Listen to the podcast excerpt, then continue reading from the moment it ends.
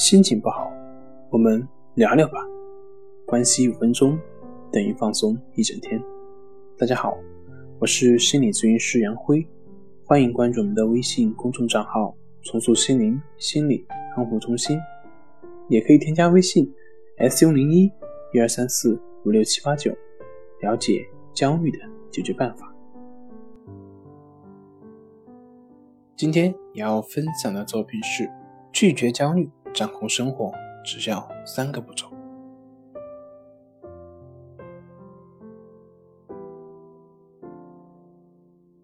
如果我们长期使用上述方法安排我们的生活和工作，并在实践过程中细心的体会，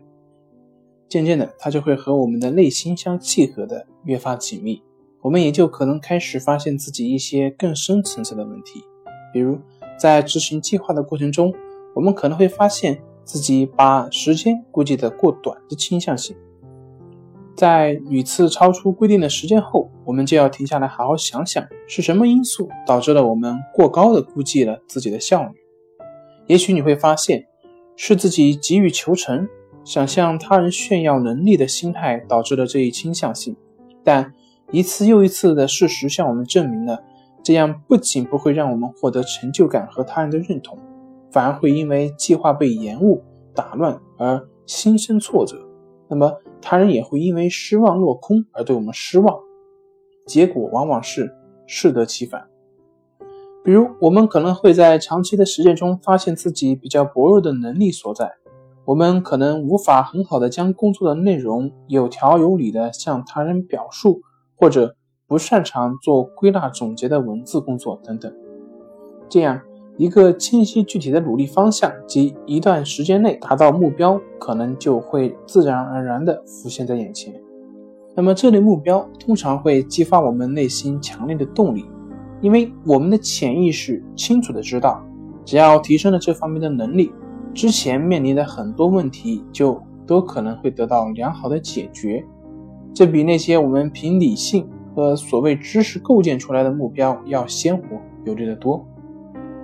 我们经常无法确知自己把问题搞砸的真正原因所在，就是常常胡乱归因、瞎尝试，结果是与好的状态越来越南辕北辙。而长期制定的计划并观察、分析计划完成的这一工作，恰恰帮助我们提供了一条自我观察、自我分析的渠道，帮助我们深入的认识到自己。并且有理有据的对自己进行改变。就拿我的一个来访者为例，他在运用艾森豪威尔法则这一工具安排工作三个月后，发现自己在完成一项工作的过程中，确定、创意、与人沟通、组织文案都相当顺利，但在制作项目报告的 PPT 上，会反复的修改，耗时最多。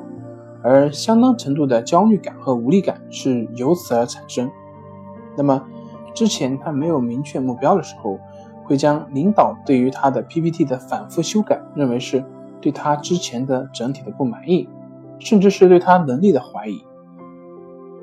在发现了这一点后，他专门去参加了一个制作 PPT 的培训班，利用晚上和周末的空余时间学习，在短短的两个月内。大大的提高了自己的设计制作 PPT 的水平，同时也极大的改善了自己对于手头工作的认知和感受。那么现在他感到对于这工作就会更加得心应手。当基于自身现实进行改进的时候，我们就不会有凭空而立的空虚和彷徨感，而这种常常是脱离实际、跟风制定的所谓的良性目标的人所很难体会到的。而且脱离实际的良性目标，是因为反映了我们内心的遗憾和自责，所以是我们的自我弥补。它常常被拨到不切实际的高度，并缺乏具体的评判标准。为这样的目标而努力，我们往往会感觉怎么做都做不好，从而获得大量的自我否定，越发的觉得自己的能力的低微。但是，当目标是踏踏实实的契合自身状态设定的时候，评判标准就会很清晰，而且跳一跳就能够得着，在一次又一次的跳跃中、成功中，那么我们便会深切地感觉到自我的成就，